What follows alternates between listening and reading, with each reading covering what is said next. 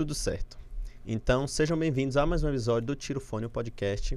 Hoje, aqui, né, véspera de, de eleições, segundo turno, eu tô com... Vamos começar aqui de novo, porque me atrapalhei no roteiro, porque fazer roteiro no celular dá nisso.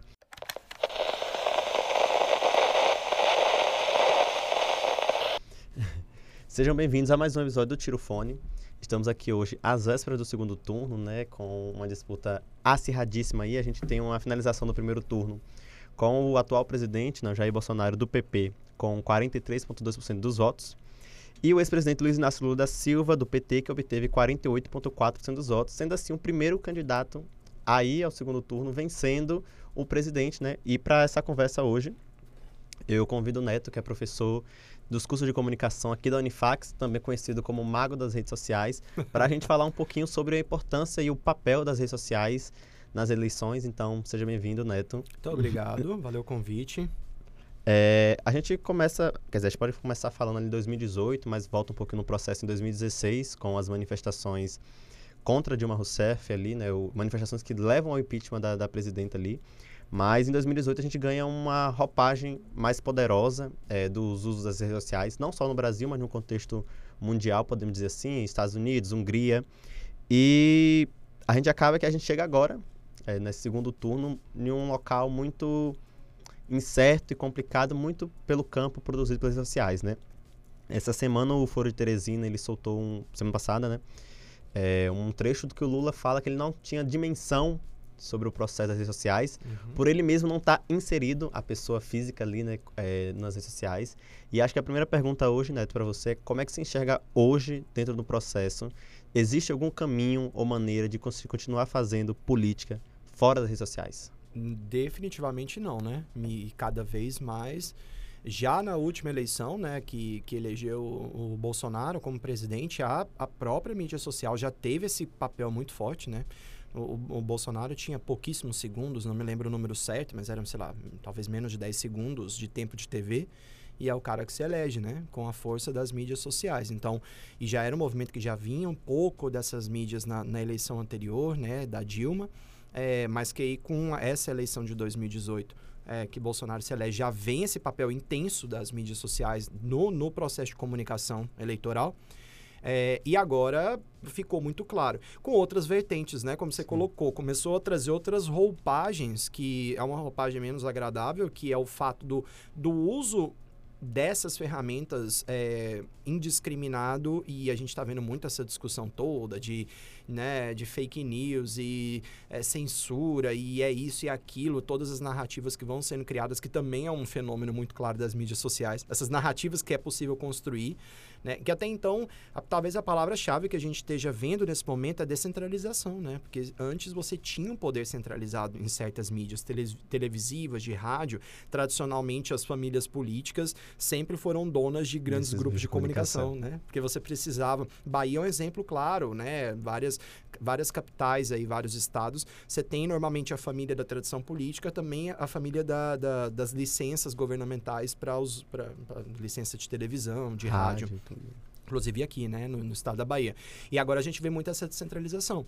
Um, não tô, não tô diminuindo o peso da televisão ou do rádio dentro do fenômeno de publicidade eleitoral, mas eu estou colocando um peso grande nessas novas mídias enquanto essa ferramenta. E está muito claro. Então, respondendo, não, não tem como a gente dissociar é, é, as mídias das campanhas políticas. Vai exigir, inclusive, que cada vez mais os políticos entendam que um trabalho nas mídias sociais não é um trabalho de, ah, vou me candidatar né? Vamos pensar para as eleições para daqui dois anos, que são as, as, as, as municipais, né? Prefeitos e vereadores. vereadores. Cara, não tem como você pensar hoje na pessoa, ah, abre um Instagram e começa a comunicar você como vereador ou você como candidato a prefeito, né? Acho que já começa a deixar muito claro que um trabalho de mídias sociais é um trabalho contínuo ágil, né? Super precisa de uma agilidade muito rápida na produção precisa de conteúdo. Precisa de constância. Constância, exato. Então assim, é, o, o, relacionamento, a, a, as camadas que se criam de produção de conteúdo nas mídias sociais, não é uma, não é uma construção que se faz de um dia para o outro. Né? A, a, própria, o próprio Jair Bolsonaro vem fazendo esse trabalho desde 2018, nunca parou. Né? Então você vê a força que a gente tem, vê ele nas mídias sociais.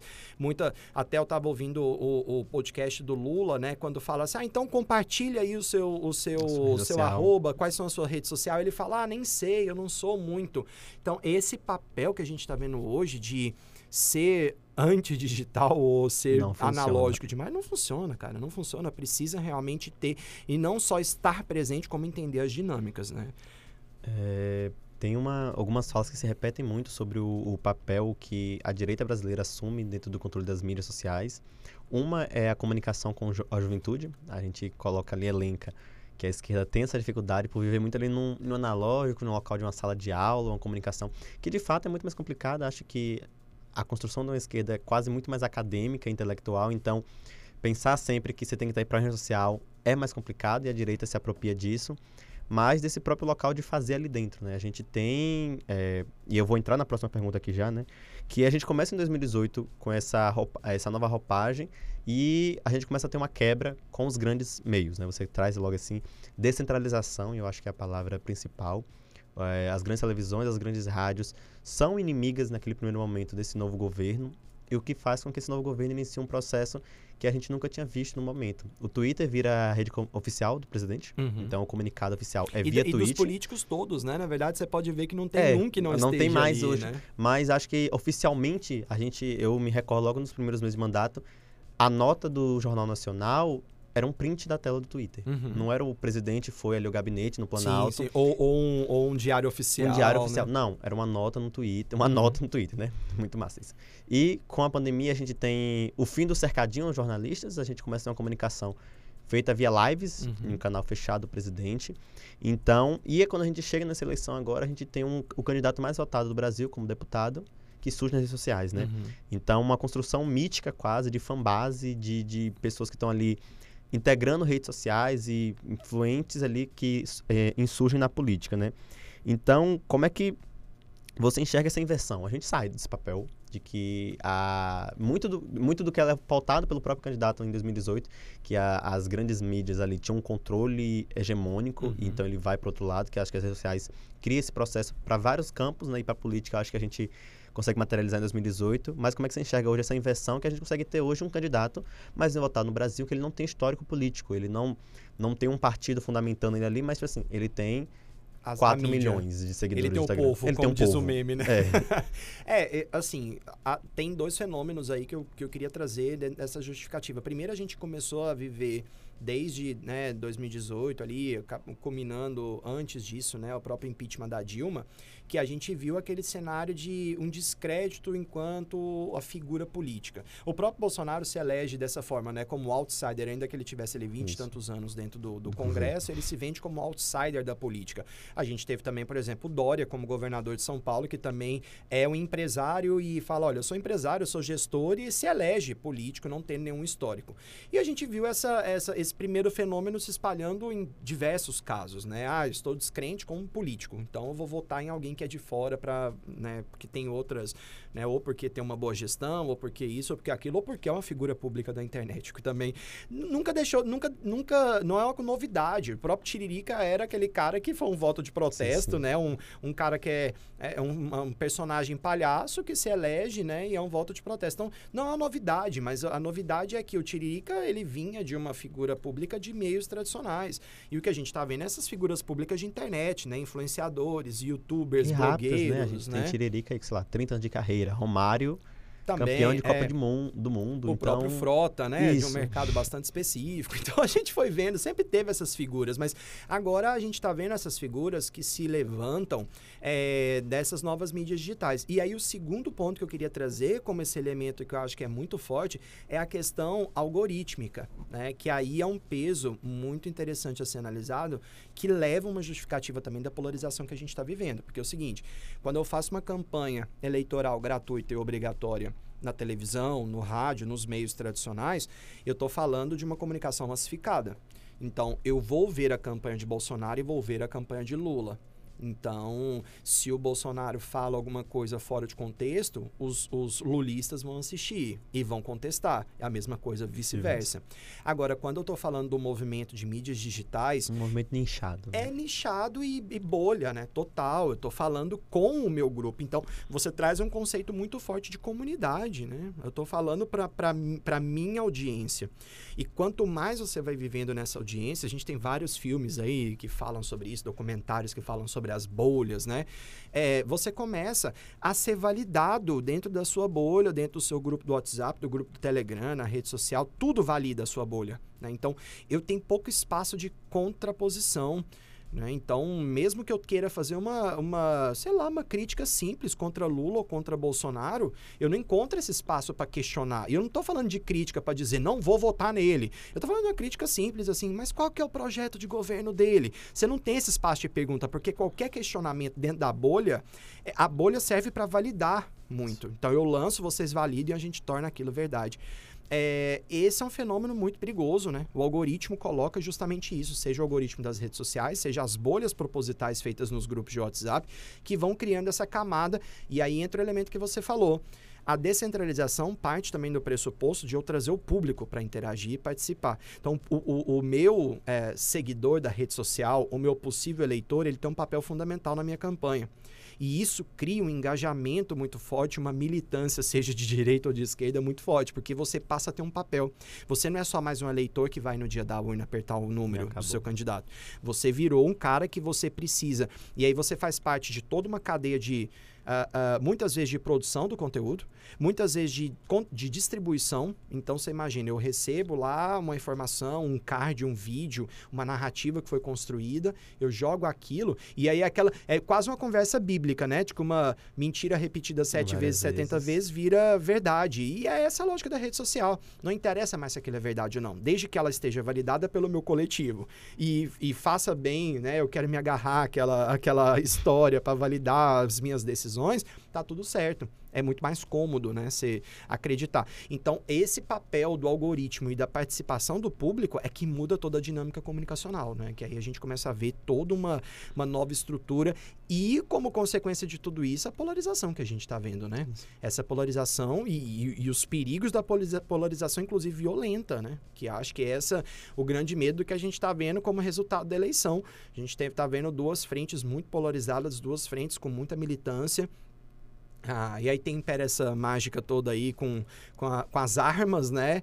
E gente fazendo vídeo de falando de guerra civil, o medo que a gente está vivendo de uma convulsão social, né? Então, olha a consequência séria que a gente está vivendo nessa eleição. É, você traz a questão da distribuição e é muito interessante que a gente 2018 já foi alarmante, 2020 teve algumas coisas. O TSE, junto com algumas plataformas, o WhatsApp, criou limitações para compartilhamento, porque uhum a, ali o WhatsApp é uma rede, vamos dizer assim, outside do governo, a gente não está ali legal, é, como é que eu vou dizer? legalizada entre alguns parâmetros ali ao olhar da justiça, então se cria ferramentas para evitar esse processo de distribuição em massa, mas acaba que a gente tem as redes sociais, esse local livre, é, bem entre aspas, bem entre aspas aqui nesse momento, mas que facilita a, a essa comunicação em massa, né, e em loco, eu acho também, né, esse local do nichado é muito uhum. importante, uhum porque a gente sai desse local do, da grande massa. A gente não Sim. assiste mais, a gente não.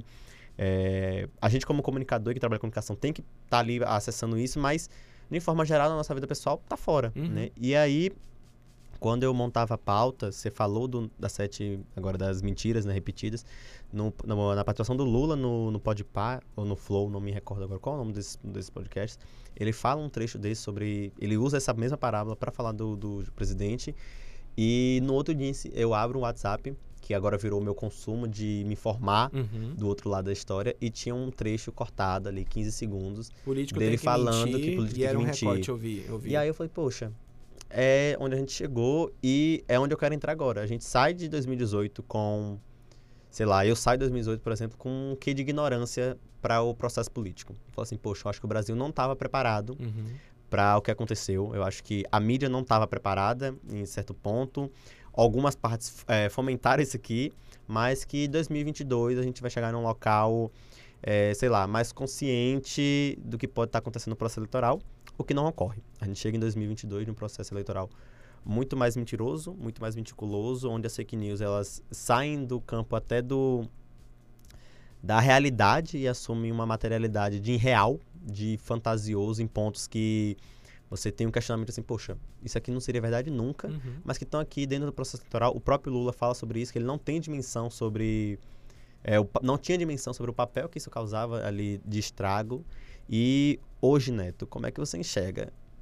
Será que existe salvação para fake news? A gente vai sair desse processo em algum momento? Ou agora estamos inerentes a isso? Não que a gente não esteja, né? eu estava até fazendo um, uma busca, né? A gente tem FHC com Lula com mentiras de aborto. É, Ex-mulher do Lula vindo falar sobre aborto, uhum. batendo na porta de casa de gente falando que vão roubar sua casa.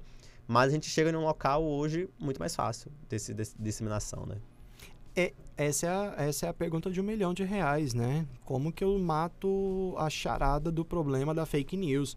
É uma das minhas áreas de pesquisa no mestrado, a, a relação da fake news com a sociedade, inclusive com a própria mídia, porque que nem você colocou, né? A, a, as ferramentas tentam fazer algumas limitações tecnológicas, né? Então, o, o WhatsApp no Brasil, por exemplo, é um dos poucos uh, países que tem limitação de encaminhamento. Então, justamente entendendo o processo de que as pessoas encaminham demais certas coisas. É, o próprio movimento da fake news, desse movimento da pós-verdade, né? Fake news é um elemento da narrativa da pós-verdade. Pós-verdade é esse cenário em que eu, eu tenho aquilo que, me, que eu quero acreditar está eh, acima de fatos dados. A gente viu isso acontecendo com pandemia, com política. Eu falo que quando aquilo estava, essa pós-verdade, as fake news, essa que nem você falou, esse mundo fantasioso, estava na Terra plana, a gente dava risada e isso. achava engraçado. Ah, que imbecil, acredita que a Terra é reta, que não é redonda. E a gente ria. Mas quando a gente começa a ver a estrutura, o modelo se disseminando para tudo, né, para saúde pública, para política, para o que for, a coisa começa a ficar um pouquinho mais séria. E aí tá todo mundo tentando entender como que eu, como que eu me comporto nisso. É, é grave para as agências de, de notícia, para as empresas de mídia, porque a internet impactou inclusive as receitas. A gente sabe que os jornais não têm hoje uma receita de assinatura grande, uma receita de publicidade grande. E aí eu coloco no jornalismo esse papel de ser um checador de, no, de, de notícias, mas checar notícias não gera uma receita para o jornal. Então, o jornal tem um papel muito ingrato, né? Eu faço analogia dizendo que é assim: é aquele lojista que vende bebida e paga um monte de imposto, e aí para na frente um cara vendendo bebida com a caixinha informal. Né? A fake news é isso para o jornalismo, né? Que eu tenho toda uma estrutura para bancar, mas a fake news é produzida ali sem uma confiabilidade, credibilidade. Por outro lado, também a gente tem um papel público de que não adianta só é, é, ter limitação tecnológica das ferramentas como o WhatsApp tentou, as parcerias que o Facebook faz, que o Google faz com os órgãos governamentais. Então, isso é uma limitação meio técnica, mas é preciso também ter uma, um, um processo, digamos, educacional. Né, da, da própria sociedade, que é. E assim, João, eu sou. Eu sou meio. É, é, assim, não, não vou falar que eu sou descrente dessas relações, mas é porque eu acho que a gente está vivendo um cenário que foi um alinhamento de planetas muito doido. Sim, sim. Então, não quero achar que isso vai se tornar nossa realidade do planeta. Vai vir novos desafios, vão vir novas coisas. Mas eu acho que a gente está com alinhamento de planetas maluco, assim. De, de todos os planetas estão em Mercúrio retrógrado, sabe? Então, tá, todo, tá tudo muito louco. Então, eu não quero acreditar que a gente vai repetir esse movimento de extremismo, que eu acho que foi uma construção que veio de muita coisa, sabe? de, de, de de corrupção do Brasil, de Lava Jato. Então a gente não está vivendo um Bolsonaro contra Lula hoje. A gente está vivendo isso numa construção que está vindo de 2016. Isso. Né? Então a gente está nesse alinhamento. Acho que agora está na reta final desse alinhamento, né? E que, que tem coisas para né? acontecer. né? Vamos ver o que vai acontecer depois da eleição, né? Para tentar compreender esse cenário. Mas a gente está vendo também, por, por, exemplo, as discussões que tem do papel do, do, do STE, do STF né, em relação a como que eu legislo isso tudo é muito novo, né, e, e a fake news tem uma velocidade muito grande, o sistema jurídico não é tão veloz assim, e qualquer movimento mais veloz traz-se a narrativa da censura de ambos os lados, né, você vê que não é só um lado que... De... Então, tá tudo muito novo. É difícil, volto a dizer, não, não tem uma resposta para te dar de como isso vai se resolver. É, eu não sou, eu sou tecnicamente descrente da situação atual, mas eu não sou descrente da situação futura. Eu acho que começa a entrar num processo em que as pessoas também vão entendendo melhor a posição do digital, É, a gente, por exemplo, você vê golpes de internet, né? Continuam acontecendo, mas eles também vão se reinventando. Sim, mas a sim. gente foi aprendendo muita coisa com os golpes da internet. Também é uma coisa com a fake news. Eu acho que as pessoas também vão começar a aprender a questionar mais as coisas. Quando, quando a coisa fica muito caótica, eu acho que começa a surgir um aprendizado, sabe, a partir disso. E eu acho que é esse aprendizado, é essa educação pública que, que é a grande solução. O problema é que nesse momento está tão polarizado que as pessoas às vezes sabem das coisas, não é por uma é, desinformação. É, é por, é seu... ter um legado de má fé é, eu também. pego o seu descrente em relação a exatamente isso, porque 2018 também, poxa, gente, tá, eu fiz em 2018 um papel político muito ativo de vamos compartilhar, vamos fazer o fator o fake aqui.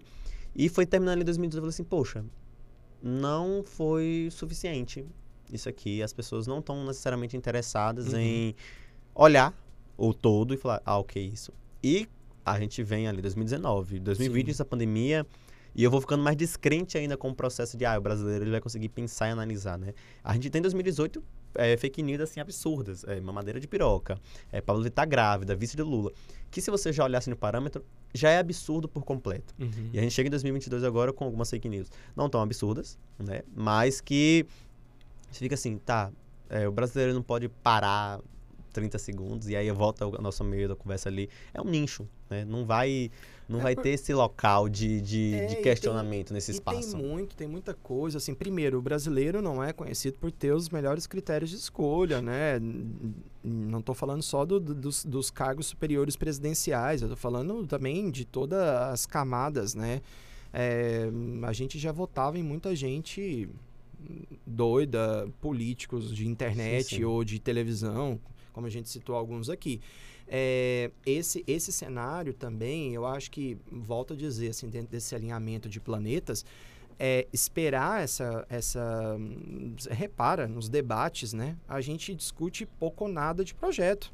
Não... Porque, como você falou, né? É, é, tanta, é tanta fake news como ferramenta de, de, de contra-informação, né? Do que informação propriamente dita, que eu gasto muito mais tempo tentando desconstruir uma coisa do que construir outra. E isso soma, isso que você está falando de, de, o brasileiro às vezes não conseguir ter uma estratégia, o que eu vejo é uma percepção muito minha, assim, é que está sendo feita uma campanha de medo, né? Não é uma campanha de projeto. Você repara. E isso aqui eu vou ser crítico dos dois lados. Sim, sim. Porque você. A, a, quando quando o, o, a campanha de Bolsonaro fala é, nossa, se o Lula voltar, o comunismo vem, se o Lula voltar, vai aprovar o aborto. Se... Você vê que são pautas que tocam numa coisa que é muito do emotivo e do medo, né? Vai liberar droga, e aí você cria para né, um, um nicho evangélico essa coisa dos valores, da família, meu Deus. E aí a outra fala de criança que arrancou dente. Você fala, gente, de onde que está saindo isso? Porque isso é o caos da comunicação. Da mesma forma, né, não vou, não vou descartar que a gente vê nas campanhas também isso como ferramenta, né, do, do de se acontecer isso, vai, vai acontecer aquilo, e, e aí você fica num, numa contra-informação de um e do outro, de um cenário que pode acontecer, mas que é muito mais falando sobre critérios de medo, de, de conquistar seu voto pelo medo de alguma coisa do que pela proposta. Ontem mesmo saiu, eu achei, parecia um sitcom, né? A discussão lá do, do Rio Grande do Sul. Do Lorenzoni, né? Com o Onyx Lorenzoni e o, e o Leite. A, aquela discussão assim, tá, mas qual que é o seu projeto econômico, então? É melhor que o seu, mas melhor que o meu. Mas qual que é ele? Não, eu tenho certeza que é melhor que o seu. Então, você tá muito claro. Não tem. Não tem. A, o, o meu projeto de governo é, o seu foi ruim. Tá, mas qual que você vai fazer depois? Ah, depois eu vejo aí, me elege aí, a gente vê aí, eu vou botar alguém que entende desse negócio. Então a gente. Essa eleição é uma eleição de passar cheque em branco. Porque, assim, a realidade né, é, do país, que é saúde, segurança pública educação, a gente não está vendo nenhuma discussão relevante. A discussão é quando eu entrar, eu vejo aí o que, que dá para fazer, né? E a gente está ficando nisso. Então, é, é, é, um movimento que nessa eleição especificamente, o medo está sendo a pauta. O projeto não. E aí eu não, eu não boto só a culpa no colo do brasileiro de não saber votar. O brasileiro, como, como parte dessa engrenagem toda aí, está ouvindo tudo isso e tomando seu voto muito por medo mesmo esse medo. Eu falo que o comunismo é o bicho papão do, do, do adulto, né? É o homem é. do saco do adulto. Lembra que a criança andava, ó, oh, o homem do saco vem aí, a criancinha voltava correndo? O, o comunismo é isso, né? Ó, oh, elegeu o outro ali, vem comunismo tá vindo, né? Então, você começa a ouvir essa coisa e é que nem você falou, se você não faz parte da bolha, você ouve aquilo e fala, cara, que absurdo. Mas quando você não faz parte da bolha e você está vivenciando, como eu falei, essa bolha que está validando isso, no, se o meu coletivo está validando, eu criei um alarde coletivo ali e aquilo passa a ser verdade. Então, como. E, e, e eu começo a ficar incrédulo, por que, que você não está lutando contra o comunismo? Que é uma realidade, só você não vê. Né? Então a gente começa a vivenciar um cenário doido. Por isso que eu falo, eu acho que essa polarização é um, é um alinhamento de planetas errados.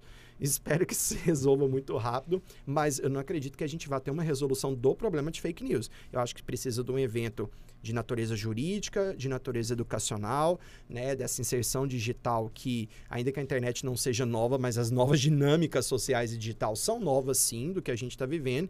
E parece que cada eleição que vem de quatro em quatro anos vem novas novos processos, novos processos, né, novas dinâmicas que a gente vai ter que ir olhando para isso. E, enfim, quem está sabendo jogar, está jogando. Quem não está, não está. É, e para a gente encerrar, você fala aí agora sobre educação. E não tem como a gente falar de redes sociais. Aqui eu trouxe você hoje, que é um professor da área de comunicação, é, sem falar de quem está se formando nessa área, nós comunicadores, já quem está lá no processo. Então, aqueles que eu vou usar a palavra responsáveis, muito por onde a gente chegou, uhum. alguns que ainda assinam ali, em um local de imparcialidade, mas que ainda corroboram com alguns discursos aí. Mas hoje, como é que você enxerga o papel de quem está saindo da universidade, de quem está entrando no mercado de trabalho, para lidar com todo esse, esse, mercado que muda e um mercado que está extremamente violento, extremamente rápido, urgente e que é, não colabora para a nossa profissão, né? Como você disse, né? É o, a loja de bebida e o cara vendendo é, cerveja no, e, no assim, isopor. Eu, eu nem acho que é um problema educacional técnico, tá? Eu acho que os alunos estão saindo com uma competência técnica muito boa. Ninguém, eu, eu não estou aqui questionando se o aluno sabe, se ele sai sabendo como escrever uma matéria ou como produzir um podcast.